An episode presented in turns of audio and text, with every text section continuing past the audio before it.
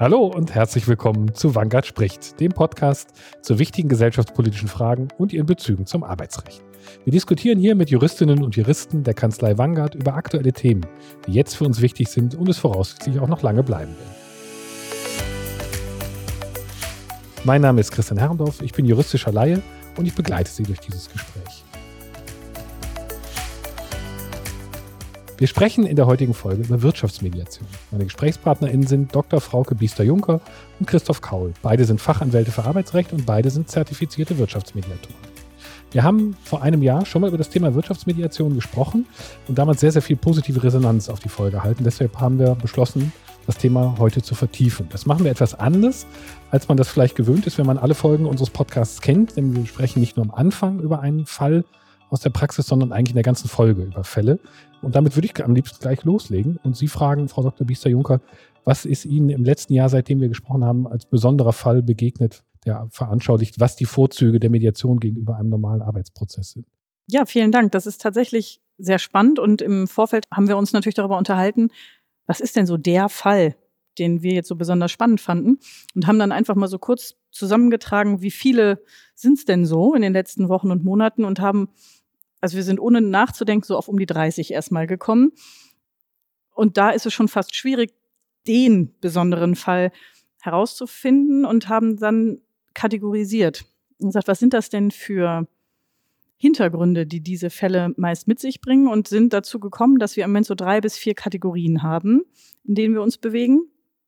Das sind Fälle, die, ohne dass ich auf dieses Thema zu intensiv eingehen möchte, die aber Corona-Bezug haben mit persönlichen Belastungen, mit Situationen von Arbeitnehmern zu Hause, ein Spiegelbild der Gesellschaft im Arbeitsverhältnis, in den Belegschaften, Druck bei Arbeitgebern, die die Betriebe irgendwie aufrechterhalten müssen und mit wirtschaftlichen Themen strugglen und deshalb einfach sehr viel, unglaublich viel Anspannung da herrscht.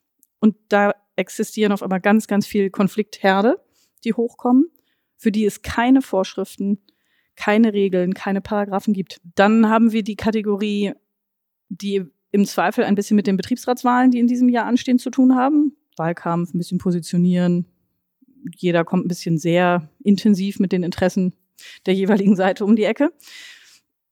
Und wir haben tatsächlich in den letzten Zeiten auch Situationen gehabt, die, ich nenne das immer diese Next-Gen-Fälle, also die Überleitung in Familienunternehmen von der Gründer- oder jedenfalls einer seniorigen Generation zur nächsten Generation, was naturgemäß mit unglaublich viel Emotionen verbunden ist. Und die letzte ist vielleicht noch so ein bisschen prozessual Einigung stellen und wie was geht, kannst du ja vielleicht gleich Christoph nochmal aufgreifen den Punkt. Und das sind so die Kategorien. Die erste ist im Moment vielleicht mengenmäßig die größte, also die Spannungen in Arbeitsverhältnissen. Und da sehen wir halt so Fälle. Wir, es wird uns ja glauben gemacht, im Moment alle wollen ins Homeoffice. Wir stellen aber fest in der tagtäglichen Praxis, das stimmt gar nicht. Und das waren jetzt ganz viele so Fälle, wo Arbeitgeber sagen, wir haben Mitarbeiter, die wollen das nicht die setzen bestimmte Regeln hier nicht um, die tragen die Masken nicht, sie kommen nicht mit dem Test und dies und das. Und jetzt können wir mit dem arbeitsrechtlichen Instrument kommen. Abmahnen, nochmal abmahnen, kündigen. Aber die Arbeitgeber sagen, das wollen wir gar nicht, weil wir brauchen die Leute. Das ist überhaupt gar keine Option für uns. Und wir wollen auch nicht diesen Unfrieden, sondern wir wollen, dass das funktioniert. Und das kriegen wir nicht mit Paragraphen hin. Und da haben wir ganz, ganz viele Fälle, die wir nur mit Mediation oder mit den Techniken aus der Mediation lösen können, aber eben auch lösen können. Wie setzen Sie sich dann zusammen? Also wie, wie funktioniert das da ganz praktisch bei so einem Fall, wie Sie sagen? Ne? Also jemand trägt die Masken nicht, bringt keinen Test mit. Was macht man dann als Mediator? Man kriegt den ja auch nicht ohne weiteres dazu zu sagen, setzt Maske auf und das war's. Das stimmt. Also wir hatten zum Beispiel einen konkreten Fall, dass der Mitarbeiter nicht ins Homeoffice wollte und die baulichen Gegebenheiten des Arbeitgebers aber keine Chance vorsahen, dass alle in einzelnen Büros sitzen konnten. Und da haben wir uns tatsächlich zusammengesetzt und darüber gesprochen, und durch die Begleitung des Dritten war es möglich, darüber zu sprechen. Und da war es möglich, dass der eine sagte, ich kann nicht ins Homeoffice. Das waren ganz persönliche Geschichten auch. Der sagte, ich habe gerade meine Frau verloren, wenn ich zu Hause sitze, ich drehe durch. Ich kann das nicht. Ich muss ins Büro kommen. Und der nächste sagte, ich habe zu Hause zwei kleine Kinder. Ich kann zu Hause nie arbeiten. Und der dritte, und das war der, an dem sich das eigentlich am meisten entzündete, der hatte immer so, ja, ich will jetzt hier Geld haben fürs Homeoffice und sonst mache ich das nicht. Aber im Ergebnis hatte der auch eine persönliche Geschichte. Und indem es den Raum gab, diese sagen zu können und er auch von seinem Kollegen erfuhr, oh Mann, du hast deine Frau verloren. Puh, nee, das äh, verstehe ich. Das war eine, am Ende ging es ganz schnell. Und dann haben sie sich doch in die Augen geschaut und gesagt, nee, komm, dann teilen wir uns die Wochen einfach auf. also etwas, was eigentlich so nahe liegt, was nicht mehr möglich war über diese Verhärtung, die es gab und weil auch der Arbeitgeber so emotional mit eingebunden war. Er hatte schon die Arbeitsschutzbehörden da, die schon gedroht haben gesagt haben, das geht so nicht, hier mit so vielen Leuten im Büro. Da war es alleine einfach nicht mehr machbar, das zu lösen. Am Ende ging es unglaublich schnell und ohne Abmahnung und Ermahnung und Versetzung und die Rechtsfrage, darf ich jetzt jemanden anweisen und zwingen, ins Homeoffice zu geben? So war die Anfrage an uns gerichtet. Und am Ende war es eine Sache von zwei Stunden. Okay. Wie kommen die Leute dann auf Mediatoren? Weil ich, ne, also auch eher vermuten würde, man, man verharrt so in der Verzweiflung, ich kriege es arbeitsrechtlich nicht gelöst oder mit den Instrumenten, die ich habe, nicht, aber ich käme ja dann in dieser Verzweiflung nicht sofort auf Mediation. Es ist ja immer noch etwas, was vielen nicht vertraut ist. Wie, wie sind die da auf Sie gekommen? Ich glaube, es ist tatsächlich bei vielen die Verzweiflung. Dieses, wenn alles nichts nützt. Also die Anfrage kommt häufig juristisch, kann man denen jetzt nicht zwingen. Und wenn man, wenn wir dann die Gegenfragen stellen, na, glauben Sie, dass wenn Sie zwingend, dass das funktioniert, was passiert denn dann als nächstes? Krank, was weiß ich, es passiert, es klappt ja jedenfalls nicht. Und dann kommt sehr schnell, ja, aber Sie haben doch sonst auch immer Ideen. Selbst wenn sich viele nicht daran erinnern, was wir für Ideen haben, und das ist ja, macht ja die Mediation auch aus, dass die, mit denen wir das gemacht haben, ganz am Ende gar nicht genau wissen, was wir gemacht haben. Sie stellen nur fest, ja, irgendwie ist es jetzt. Genau. Geht es uns allen Beteiligten besser? genau. genau. Wir waren nicht vor Gericht. Und so war das eigentlich aus, weil eher, also die Fragen kommen häufig erstmal, kann man den zwingen? Was können wir tun? Haben wir nicht einen Anspruch? Können wir nicht einen Paragraph dazu bauen? Kann man nicht einen Vertrag schließen? Also es ist natürlich immer noch die Suche nach dem harten mhm. Instrument. Ja, auch dem gewöhnten, ne? Das ist, ja. Genau. Und dann aber ganz schnell bei vielen mittlerweile durch die Verzweiflung, die Offenheit, wollen wir es nicht mal anders versuchen, weil äh, wenn sie jetzt abmahnen und der klagt und wir dann bei Gericht wie soll das Arbeitsverhältnis weitergehen? Und sie haben jetzt schon Fachkräftemangel und sie sitzen in einer Region, in der es für sie nicht einfach ist, Personal zu finden. Wie soll das weitergehen? Ist das ein guter Mitarbeiter? Wollen Sie den grundsätzlich behalten? Ja, bisher hatten wir nie ein Problem. Warum das jetzt so passiert, weiß ich nicht. Und das äh, bringt eben die Situation jetzt auch einher. Die Anspannung, die Sensibilität, die emotionale Last vieler Menschen ist so hoch auf allen, in allen Bereichen und auf allen Ebenen. Dann neigen die Menschen schneller dazu, die Konflikte auch hoch eskalieren zu lassen. Das geht ganz schnell gerade. Das ist, wenn ich das ergänzen darf, häufig eben so eine rechtliche Einkleidung, die Frage. Und wir spüren dann, indem wir dem Fragesteller einfach selbst Fragen stellen, jetzt nicht eine Antwort geben, das steht so im Gesetz, das Bundesarbeitsgericht hat es so entschieden, in dem Fall hat es anders entschieden, sondern indem wir die Frage zurückspielen, kommen wir letztendlich da schon in ein Gespräch, was schon fast einer Mediation zum Teil ähnelt, weil wir auch da dann erstmal herausfinden, was sind denn jetzt die Kerninteressen des Fragestellers? Und hat der Fragesteller, ist er überhaupt mit diesem Problem selbst involviert, ist er vorgeschickt, ist er jetzt zufällig in der Personalabteilung und muss das regeln, ist ihm das eigentlich vollkommen egal? Und da kann man, wie du gerade schon sagtest, Frauke, schon so viel raus rausziehen, dass sich am Ende fast schon für uns, äh, ja, oder es wie Schuppen von den Augen fällt. Also alle Rechtsfragen können wir jetzt gerade beiseite schieben. Wir sprechen erstmal ähm, nicht unter dem Deckmantel eines, äh, oder gerade nicht ein Rechtsgespräch, sondern eben um direkt zu schauen, interessenbasiert, worum geht es hier und können wir das nicht lösen? Denn wenn wir die Rechtsfragen beantworten, ist das Problem meist immer noch da. Genau, das Emotionale oder, oder Psychologische, was, was da ist. Wollen wir vielleicht einmal, bevor wir zum zweiten Fall kommen oder zu dem zweiten Block, den, den Sie genannt haben, nochmal die, die wesentlichen Merkmale der Mediation zusammenfassen, damit auch alle Zuhörerinnen und Zuhörer wissen, worüber wir hier reden, beziehungsweise äh, was wir damit meinen. Herr Kaul, mögen Sie nochmal so die, die wesentlichen Eckpunkte nennen? Also was macht eine Mediation aus? Was, was sind die Voraussetzungen und vielleicht auch die juristischen Folgen? Im Kern ist Mediation Verhandeln. Das Besondere ist, das funktioniert unter der Begleitung und Moderation eines neutralen Dritten. Der strukturiert das Gespräch, der ist vollkommen neutral, hat also mit dem eigentlichen Sachproblem gar nichts zu tun. Ist nicht Anwalt der einen oder anderen Richtig, Seite. Ne? Ist ja, kein okay. Anwalt der einen oder der anderen Seite und ihm ist es im tiefsten Innern auch vollkommen gleich, wie das Problem gelöst wird. Ob jetzt also, um bei dem Fall von eben zu bleiben, er tatsächlich eine Maske trägt, gut, wenn es eine Rechtspflicht gibt, kommt man wohl nicht dran vorbei. Aber wie das genau umgesetzt wird, ist dem Mediator gleich. Aber er führt und begleitet das Gespräch in einer festen Struktur und nutzt dabei, ganz wichtig, im vertraulichen Rahmen. Es bleibt also alles im Raum. Bestimmte Techniken, die er erlernt hat, um den Parteien bei ihrer Lösungsfindung zu helfen. Und diese Techniken, das können ganz unterschiedliche sein. Das Spannende ist, wir nutzen die eigentlich ab der ersten Sekunde, wenn wir die Frage zurückspielen, was wäre denn, wenn Sie es so machen? Klassische Frage immer, um vielleicht schon mal ein weiteres Beispiel zu nennen, wenn es Konflikte zwischen Arbeitgebern und Betriebsräten gibt und wir erfahren dann, der Betriebsrat will das und das wissen. Punkt. Was machen wir jetzt? Und dann sagen wir erstmal, also Sie möchten es ihm möglicherweise nicht sagen. Nee, auf gar keinen Fall. Muss ich? Und dann sagen wir, was wäre denn, wenn Sie es dem Betriebsrat mitteilen würden? Und dann ist ein Denkprozess in Gang. Und genau das ist letztendlich schon eine erste Mediationstechnik, die noch gar nichts jetzt ja, es geht ja erstmal nur um den Fall sozusagen, um die letztendlich so eine Art Sachverhaltsanalyse. Aber das ist schon eine erste Technik, die man eben nutzen kann, dann auch in einer konkreten Mediation, um zu einer Lösung zu kommen. Und das Besondere ist eben, man braucht das nicht sozusagen, um zu dem rechtlichen Rahmen zu kommen, da muss man trennen. Man braucht es nicht immer in Anführungszeichen nur bei einer Wirtschaftsmediation nach dem Mediationsgesetz, wo es feste Regelungen gibt, wie das abläuft, sondern man kann es täglich nutzen. Also wir beide, das können wir glaube ich sagen, losgelöst von den 30 Fällen, machen das wirklich jeden Tag. Ob das beim Gericht ist, ob das in Verhandlungen ist mit anderen Anwälten und auch sogar hier intern bei der Arbeit. Du nutzt es wirklich ständig. Man muss immer ein bisschen aufpassen, dass man es nicht zu sehr im privaten Bereich macht. da, da, könnte man auch manchmal so quasi die Mediationsbrille aufsetzen. Aber das ist wirklich eine Sache, die man unterscheiden muss. Es gibt die Wirtschaftsmediation nach dem Mediationsgesetz und die Techniken, die dort genutzt werden, sind aber sozusagen äh, grundsätzlich eigentlich universal nutzbar und wir benutzen sie täglich bei der täglichen Arbeit. Mein Eindruck war aus, aus den Gesprächen, die wir geführt haben, dass ein Merkmal auch ist, dass es immer sehr verhärtete Fronten sind.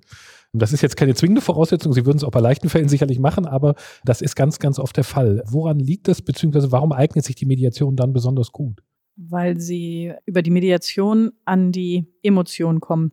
Und es gibt in der Regel, auch wenn es sich um geschäftliche, wirtschaftliche, berufsbezogene Themen handelt, gibt es immer irgendwelche Emotionen, die mitspielen. Menschen sind unterschiedlich. Menschen haben unterschiedliche Neigungen, unterschiedliche Prägungen, unterschiedliche Ziele. Die einen sind stiller, brauchen mehr Raum für sich. Die anderen wollen ganz viel Teamarbeit äh, und ähnliches. Einer fühlt sich davon bedrängt, der andere zurückgewiesen. Wenn einer einfach nur sagt, ich hätte gern einfach ein Einzelbüro, kann ich besser arbeiten. Und es hat unglaublich viel mit Emotionen zu tun. Das Besondere bei der Wirtschaftsmediation ist, dass natürlich im Geschäftsleben es vermeintlich auf gar keinen Fall mit Emotionen zu tun hat, weil es geht ausschließlich um die Sache. Es hat mit Gefühlen hier nichts zu tun. Wir haben auch alle keine Beziehung miteinander. Es geht nur um Fakten. Und deshalb verhärten im Geschäftsleben leichter die Situation und schneller. Hm, weil das Bewusstsein fehlt für den Teil, der genau. da trotzdem mit drin ist. Ne? Es ist auch ablehnend. Also es geht hier nicht um meine persönlichen Dinge. Das ist persönlich und privat wird auch gerne dann immer noch mal ein bisschen gemischt. Es geht nicht um mich als Person. Es geht nur um meine Funktion. Es geht nicht um, wie ich das finde, es geht um die Sache. Und das stimmt natürlich nicht, weil wir alle Menschen sind. Und das fällt vielen immer noch schwer, aber deshalb eskaliert das im Geschäftsleben. Es, also es dauert häufig länger, bis das so ist. Man kann es relativ leicht noch zu Beginn so wegmoderieren, dann wird mal ein Thema nicht besprochen, dann wird es nicht gelöst. Dann liegt das da. Und dann ist das wie ein Fass. Und dann kommt immer wieder irgendwas Kleines, jedes für sich, wäre nicht schlimm. Aber dann bildet sich bei jedem ein Eindruck das macht er doch wieder und wegen dieser und jener Ansicht. Das hat er noch nie so gemacht, macht er immer schon. Und dann irgendwann gibt es irgendetwas und das bringt das fast zum Überlaufen. Und deshalb ist es häufig so, dass die Verzweiflung da sein muss, die Alternativlosigkeit. Was machen wir denn jetzt? Dann kommt immer erst der juristische Ansatz, den man ja auch gehen kann. Also wir sind ja trotzdem auch irgendwie immer noch Anwälte und wir lehnen den ja auch nicht ab. Wir sehen halt nur in ganz vielen Situationen, er führt nicht zu dem Ziel, was unsere Anrufer, sei es Mandanten und wir machen es nur mit der Technik oder auch wirklich Medianten haben. Und nehmen wir mal das Thema, den Fall von gerade, das Homeoffice. Das Ziel ist nicht, Mitarbeiter abzumahnen und zu kündigen, auch bei dem Nichttragen der Masken oder dem nicht testen wollen oder dem nicht geimpft sein oder dem es geht euch gar nichts an, ich sag euch das nicht antworten. Es geht nicht darum, jetzt säckeweise mit arbeitsrechtlichen Sanktionen in die Unternehmen zu gehen und alle abzumahnen, sondern es geht ja darum, dass die ohnehin angespannten Situationen, an den Arbeitsverhältnissen funktionieren und dass die Arbeitgeber die Belegschaft erhalten kann, dass die Mitarbeiter gerne zur Arbeit kommen. Darum geht's. Und das werde ich nicht erreichen, wenn ich die flächendeckend abmahne. Du hast gerade, glaube ich, Frauke, zwei ganz, ganz wichtige Punkte nochmal gesagt. Das eine ist, das besonders Starke an der Mediation ist noch, dass die Parteien eben selbst eine Lösung finden. Niemand kennt diesen Streit ja genauso gut wie die Parteien. Die wissen quasi vom, von der ersten E-Mail von vor sieben Jahren, wo dann der ganze Konflikt so langsam losging, dass, bis das Fass sozusagen oder das Wasser im Fass äh, gestiegen ist.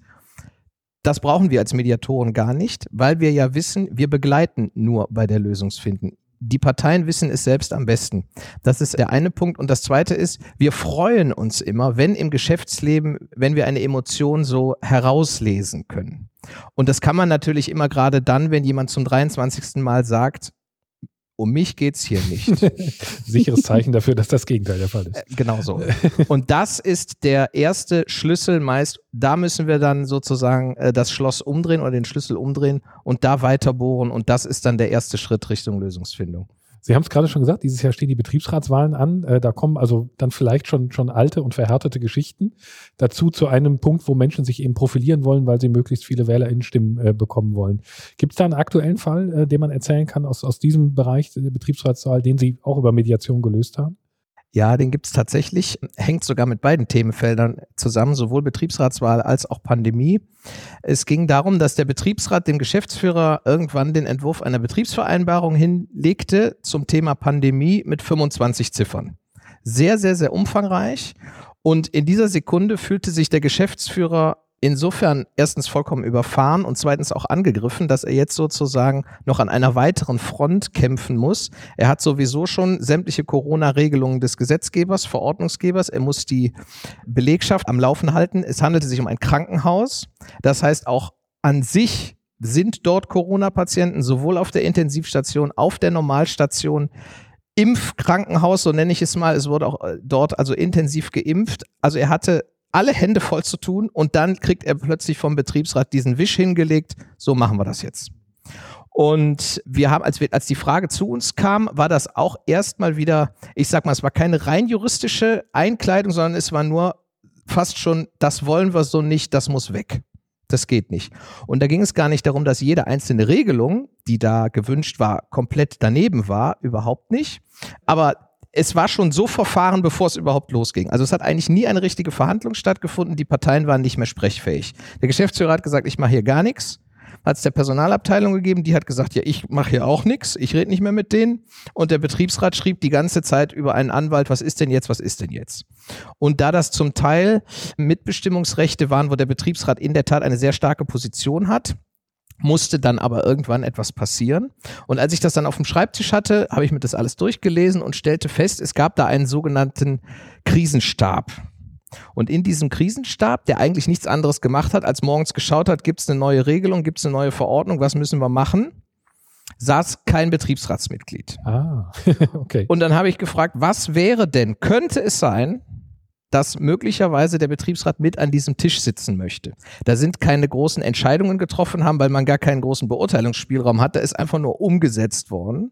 Und alle auf den gleichen Stand gebracht. Ne? Alle auf den ja. gleichen Stand gebracht. Im Übrigen, viele Informationen aus dem Krisenstab sind danach dem Betriebsrat mitgeteilt worden damit er eben auch kommunizieren konnte. Das ist natürlich auch wichtig für die Belegschaft, die dann nicht erst zur Personalabteilung rennen und zur Geschäftsführung, sondern vielleicht die Ansprechpartner von, des von ihnen gewählten Betriebsrats befragen.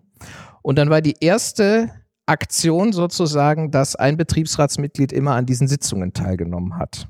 Und danach wurden die Parteien widersprechfähig. Es funktionierte. Von den 25 Punkten waren 18 direkt vom Tisch. Die waren geregelt, wo man spürte, da wollten ja. wir jetzt eigentlich nur mal so ein bisschen. Und die Liste einfach mal lang gemacht. Das berühmte, was ich schon immer mal sagen wollte, rechtlich ausgedrückt ganz clever gemacht von dem Anwalt, das kann man schon sagen, aber du spürst es, das hatte gar nichts äh, mit der Situation zu tun. Und dadurch sind die Parteien widersprechfähig geworden und haben dann eine Betriebsvereinbarung abgeschlossen, sehr schlank für beide Parteien, vollkommen in Ordnung. Und danach rief mich die Personalleiterin nochmal an und sagte, sie hätte lange nicht mehr ein so gutes Verhältnis zum Betriebsratsvorsitzenden gehabt. Oh, Das, das ist ja noch eine, eine schöne Nebeneffekt. Ne? Ja. Aber man sieht auch, es, es, es kehrt ja ins Juristische zurück. Also es gibt ja manchmal Menschen, die dann Sorge haben, wenn ich in die Mediation gehe, gehe ich in so einen rechtsfreien Raum. Das ist ja nicht der Fall. Sie haben es gerade gesagt, ne? man kehrt am Ende wieder zu einer, einer Einigung zurück. Man hat sie aber eben nicht gerichtlich erzwungen und es hat nicht, nicht ein Richter einem aufgedrückt, sondern die Parteien haben es erarbeitet und tragen es dadurch natürlich auch anders und gehen danach auch im, im normalen Alltag wieder anders miteinander um. Und das ist der größte Unterschied auch nochmal bei der Mediation. Weil die Parteien die Lösung finden, ist es ihre Lösung. Sie kennen ihre Situation, sie kennen die Herausforderungen im Haus, im Betrieb, ihre Belegschaft, Sorgen und Nöte, die da zu regeln sind. Und deshalb ist das, auf das sich die Parteien verständigen, im Zweifel auch das, was passt. In einer Einigungsstelle, in der ein Dritter, also die, das arbeitsrechtliche Instrument, wenn sich Betriebsrat und Arbeitgeber nicht einigen in bestimmten Themen, die so weit gehen kann, dass die den Spruch fällt, ihr macht's jetzt so. Ja, da können Sachen rauskommen, die will gar keiner. Also bei, wie bei Gericht. Das kann ein unpassendes Ergebnis sein. Muss nicht, aber kann. Und es geht einer raus, der hat verloren. Und mit dieser, es geht natürlich nicht um Gefühle, aber wer verliert schon gerne?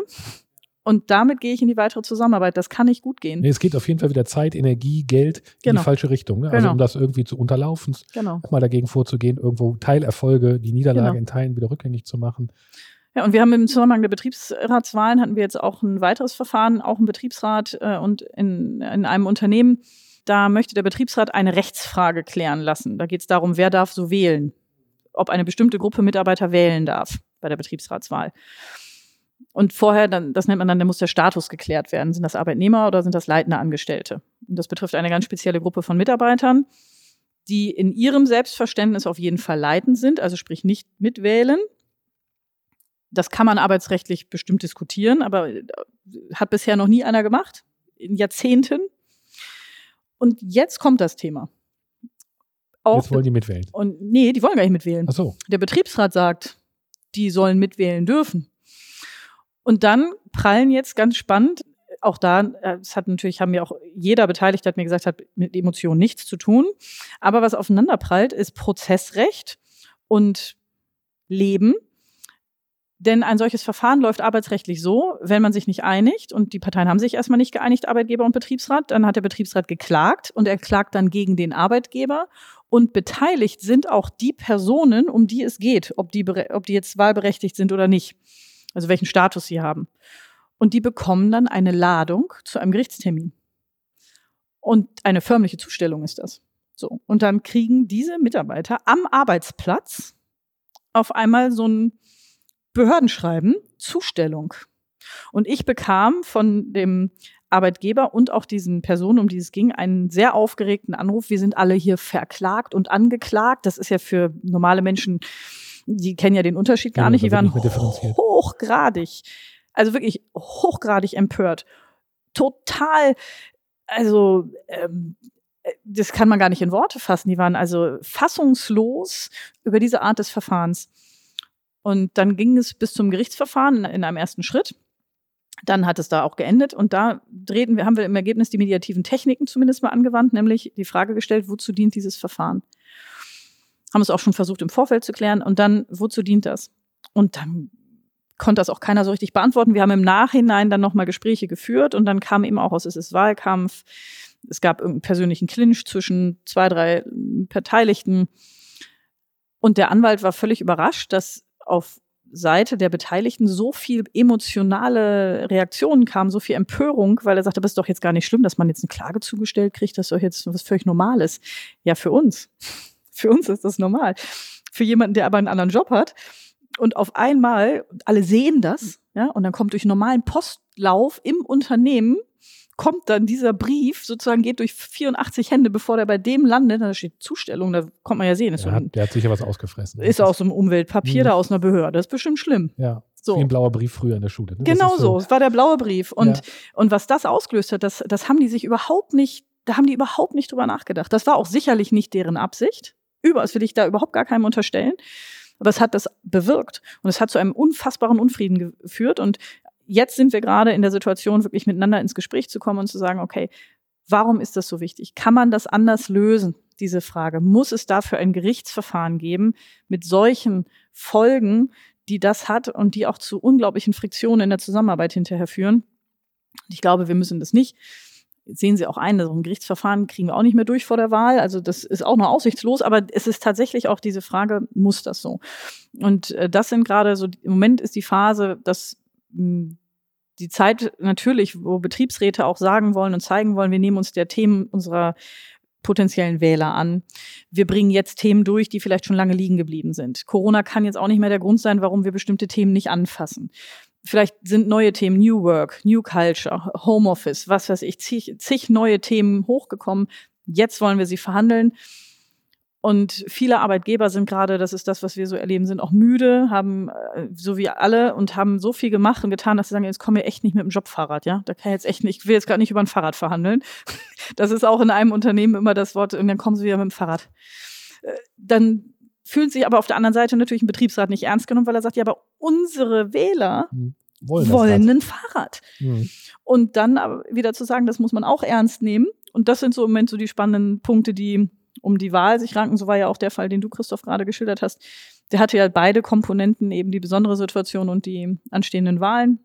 Wie ist das, Herr Kaul, wenn, wenn Sie dann das erste Mal bei so einer Lösung angekommen sind, so wie Sie das gerade beschrieben haben, wächst dadurch auch ein anderes Bewusstsein innerhalb der Beteiligten, dass die sagen, okay, wenn beim nächsten Mal ein Konflikt auftritt, Sie stellen sich jetzt nicht zwingend die Fragen, die Sie denen dann stellen, aber dass Sie zumindest merken, okay, lass mal einen Schritt beiseite treten, nicht sofort wieder auf das alte Instrumentarium zurückgreifen, sondern vielleicht das Ganze nochmal anders betrachten? Merkt man das? Also, dass Mediation doppelt wirkt?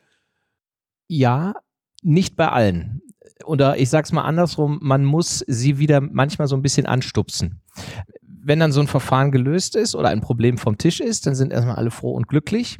Insbesondere halt gerade ähm, nochmal ganz plastisch ausgedrückt in Wahlkampfzeiten, so ist es nun mal beim Betriebsrat. Wenn dann jetzt viele, viele äh, Themen aufkommen und man ist froh, so das kriegen wir jetzt alles hin und dann schauen wir mal, ist im Moment ein Satz, den wir ständig hören, was nach der Wahl ist, wer ist dann gewählt, ist der aktuelle Betriebsrat überhaupt noch im Amt, hat es Veränderungen gegeben, wird es besser, wird es schlimmer, schlimmer im Sinne von, ist vielleicht noch mehr Problemlage dann da aus Sicht des Arbeitgebers.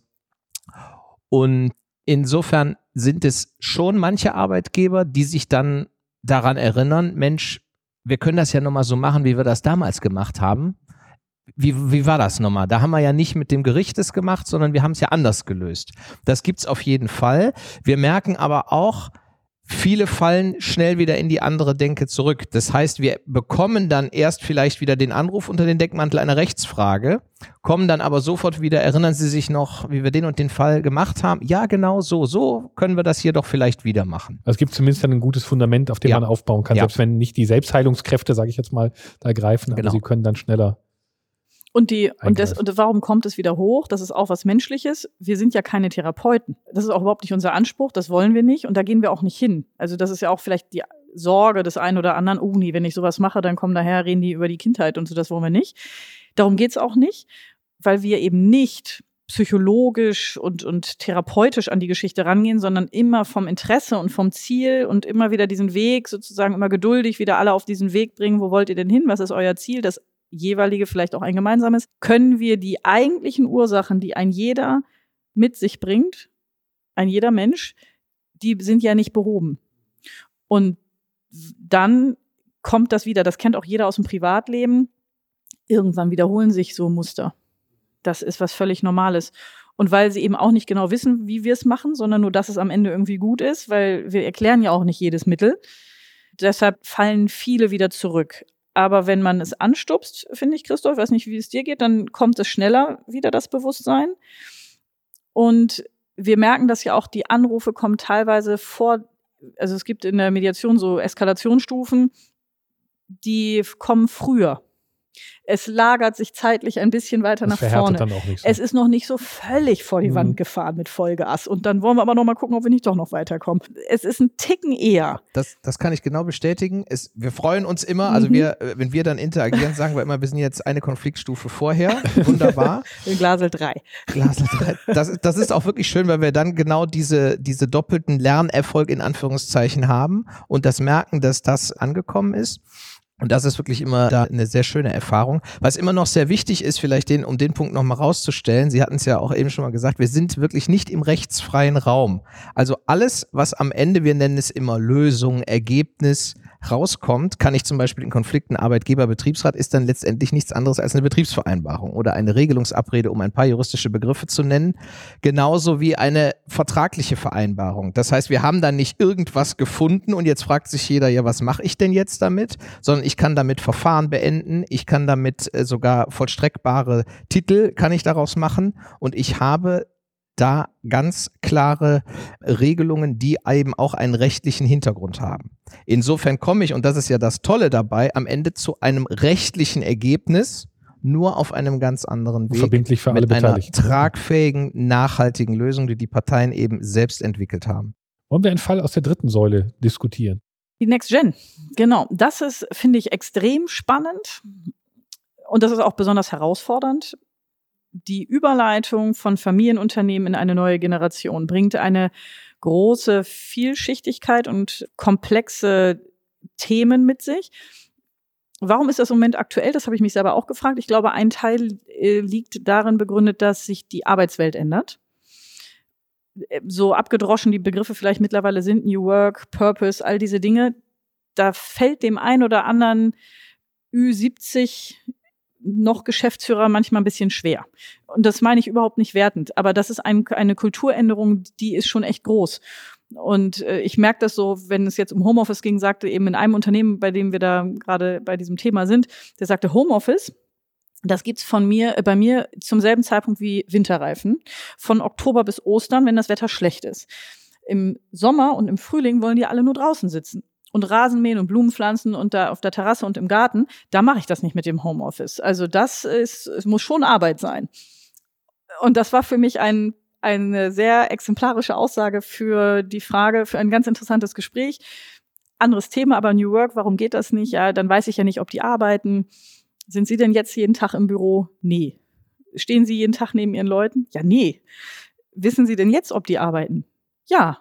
Woher denn? Ja, weil weil die arbeiten doch. Das ist dann aber, ist aber zu Hause nicht so. Äh, ja, also dann merken die natürlich, dass sie auch in ihrer Argumentation an Grenzen stoßen. Und ich glaube, diese Situation, dass sich die Arbeitswelt so ändert, dass die neue Generation anders, andere Bedingungen haben möchte, die pusht das einfach nochmal so in die nächste Generation. Vielleicht, auch, vielleicht ist es jetzt einfach auch Zeit. Ich verstehe die vielleicht auch nicht mehr so. Und äh, deshalb haben wir mehrere solche Fälle. Und da ist auch so eine Situation, die kommt hoch. Anlass ist eine vermeintliche Diskussion über wie strukturieren wir Leitungsebenen?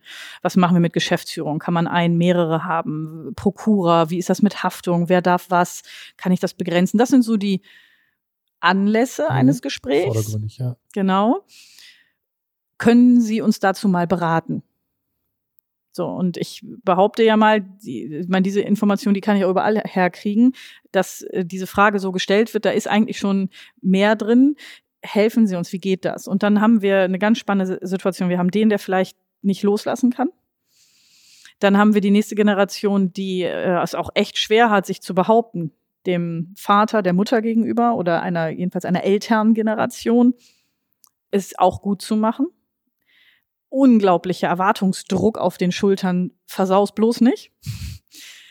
Mitarbeiter, die den angucken, macht er das jetzt eigentlich genauso gut wie der, wie der Alte? Kann der das? Wo hat er denn das überhaupt gelernt? Eine sehr vielschichtige Situation und da sind die Fälle tatsächlich so, es gibt formelle Dinge zu regeln, aber es hat ganz viel damit zu tun, mit Vertrauen, mit was passiert, wenn, kommt man da wieder raus, so ein bisschen vorsichtig rantasten. Es hat extrem viel mit Kommunikation zu tun. Und das sind ganz, ganz spannende, besonders spannende Fälle, weil die eben auch so unglaublich viel Entwicklungspotenzial mit sich bringen. Ne? Und es nicht, und es muss noch nicht mal so wahnsinnig konfliktträchtig sein. Und da müssen wir auch extrem aufpassen, dass es das nicht wird durch, ja durch das die ist Maß- vorbeugende Mediation, Genau. habe ich den Eindruck. Ja. Genau. Ist ganz, ganz spannend. Und das, davon haben wir im Moment mehrere Fälle, die tatsächlich, da geht es konkret wirklich um die Überleitung von Führungsfunktionen, von Entscheidungsmöglichkeiten und Spielräumen auf die nächste Generation. Was wir da dann auch spüren, jetzt zumindest angelehnt an solche Generationsfragen, wenn wir mal so ein bisschen parallel überlegen in der Start-up-Welt, also wie sich Unternehmenskultur dann auch verändert, und zwar der Zugang zu einem Gerichtsverfahren. Während das äh, auch, auch meine Erfahrung vielleicht vor 30, 40 Jahren noch dazugehörte, dass man pro Jahr 10, 20, 30 Verfahren in diversen Rechtsgebieten führt, ist das heute bei Startups, die wir beraten, undenkbar. Die sagen, wie Gericht, was soll ich denn da? Können wir das nicht bitte irgendwie lösen? Jetzt habe ich hier ein Anwaltsschreiben bekommen, das ist so ähnlich wie die Zustellung von einem ungescholtenen Mitarbeiter. Und so ist da die Unternehmenskultur. Die sagen, ich will, Herr Kaul, wir können gerne dazu sprechen, aber ich will eigentlich mit dem Anwalt nichts zu tun haben. Also noch weniger als oder weiter als Ultima Ratio. Ne? Das ist so genau, genau. wie mit vorgehaltener Waffe dann Genau. ein Problem lösen. Das. Und das ist natürlich sehr schön, finden wir gut, Mhm. äh, dass das so ist. Aber das ist natürlich gerade in solchen Generationsfragen, man will, kann jetzt auch nicht sagen, die Alten wollen nicht, die Jungen wollen, aber das wabert da immer schon mal so ein bisschen äh, mit. Und das ist auch sehr, sehr spannend und natürlich auch sehr herausfordernd, dann da den Laden sozusagen zusammenzuhalten. Das wäre jetzt meine abschließende Frage. Sie haben am Anfang gesagt, es waren jetzt 30 Fälle in dem Jahr, seitdem wir uns zuletzt gesehen haben. Haben Sie insgesamt auch festgestellt, dass ein Verständnis oder auch die Kenntnis über Mediation in dem Jahr auch so gewachsen ist wie die Zahl Ihrer Fälle? Also ich wünschte mir, ich könnte sagen, das wäre so. Ich, wenn ich ehrlich bin, müssen wir sagen, nein. Also ich weiß nicht, wie du das siehst, Christoph. Ich würde sagen, nein. Ähm, das, das Wort Mediation hat immer noch ein bisschen diesen Touch von, oh, das ist so ein bisschen zu Psycho und zu Redekreis. Aber die Bereitschaft, wenn wir das Vertrauen derjenigen, die uns anrufen, wenn wir das Vertrauen genießen, dass die Bereitschaft zu sagen, na gut, okay, wenn Sie sagen, das machen wir, okay, dann machen Sie mal mit Ihren, mit diesem da. Hauptsache, das ist hinterher gelöst. Natürlich haben die Mandanten oder auch die Parteien, die uns so anrufen, merken, am Ende hat es funktioniert. Aber es ist noch so ein bisschen, es fehlt noch ein bisschen der Mut. Ich wünschte mir den Mut zu sagen, hey, das gehört, und in der Startup-Szene ist der da. Das gehört zu unserer Kultur. Das machen wir regelmäßig. Das ist überhaupt nichts Schlimmes. Im Gegenteil, das ist schlau, das zu machen. Das machen wir und das erzählen wir auch. Das ist hier, man hat ja auch heute hat ja auch jeder einen Coach, aber keiner würde sagen, ich gehe zu einer Psychotherapie. Und so ähnlich ist das. Also zu sagen, das ist ein gutes Tool, das machen wir. Das finde ich auch. Also das Wort Mediation, das sorgt bei vielen noch für Unbehagen und man muss immer erst wieder so ein bisschen erklären und reinkommen. Und die Leute wollen gar nicht unbedingt hören, dass sie gerade ein Mediationsverfahren durchführen, sondern wir nennen es dann alternatives Konfliktmanagement, Verhandlung, Workshop. Und schon sagt man, ja, das können wir sehr gerne machen. Da Workshop bin ist ich dabei. gut. Mediation weiß ich jetzt nicht genau, aber Diesen das Workshop, den buchen wir machen. bei. Ein Workshop ist immer was Gutes. Genau so. Ja. Ja. Und das wünschen wir uns natürlich, dass da diese Hemmschwelle in Bezug auf die Mediation auch fällt. Aber ich finde schon, dass es so langsam äh, in eine Richtung geht, vielleicht auch Corona-Pandemie bedingt, weil so viele Dinge jetzt auf dem Tisch sind, dass man das eben gar nicht mehr alles über Gerichte, Formulare, Verordnungen, wir hatten es eben gesagt, wir erleben es ja gerade in der täglichen Diskussion, man macht morgens, wacht auf und hört, was gibt's heute Neues und es gibt schon wieder neue Testregelungen XYZ. Und das ist natürlich so komplex, dass irgendwann alternative Konfliktlösungsinstrumente, so nenne ich es mal, noch mehr Konjunktur bekommen. Das würde mir die Hoffnung wecken, wenn wir uns das nächste Mal sehen, zur, zur dritten Mediationsfolge, vielleicht in einem Jahr, dass wir dann wieder einen Schritt weiter sind und dass das Verständnis dafür da ist, ohne dass man das vielleicht anders benennen muss. Ich danke Ihnen beiden schon mal sehr, würde Sie in unserer Abschlussrunde noch um eine Sache gerne bitten wollen. Wir haben unserer Abschlussrunde ja den Namen gegeben, 60 Sekunden zum Mitnehmen. Und ich würde Sie bitten, einmal in einer Minute nochmal einen praktischen Tipp zu geben, wie kann man unser heutiges Thema umsetzen. Lieber Herr Kaul, was, was ist Ihr Tipp? Ich würde heute gerne ein bisschen zum Nachdenken anregen. Und zwar, wenn wir in uns gehen, wie haben wir die letzten Konflikte erlebt? Wie sind wir da mit Konflikten umgegangen? Wie haben wir kommuniziert? Was haben wir genau gemacht? Haben wir die erstmal weggeschoben? Haben wir sie aktiv angesprochen? Wie, haben wir uns dabei gefühlt? Und dann ganz wichtig die Frage, wenn man das so ein bisschen reflektiert hat, haben wir dann tatsächlich eine Lösung gehabt, eine tragfähige Lösung? Ist das Problem vom Tisch? Oder war das vielleicht nicht der Fall?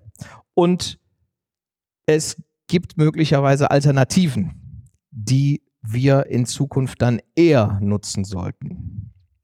Dabei möchte ich es erstmal Ja, belassen. ein sehr schöner Gedanke, nehmen wir gerne mit. Frau Biester-Juncker, was ist Ihre Empfehlung? Ich möchte genau daran anschließen, Christoph, nämlich just do it. Einfach machen, nicht zögern, machen. Vielen Dank. Ja, ich, ich hoffe, ich kann auch noch einige äh, hilfreiche Tipps und Hinweise geben. Ähm, das eine ist, ich empfehle die Seite vanguard.de. Da gibt es äh, jede Menge Blogbeiträge zu aktuellen arbeitsrechtlichen und gesellschaftspolitischen Fragen und auch zwei Interviews zu unserem Thema heute, wo Menschen ihre Erfahrungen mit Mediation berichten. Also da kriegt man nochmal einen weiteren Eindruck.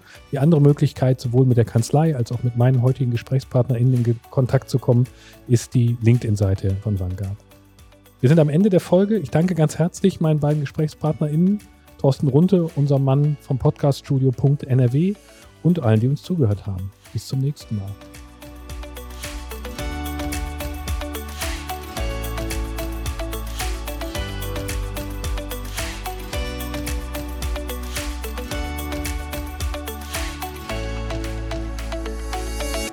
Dies ist eine Produktion von podcaststudio.nrw.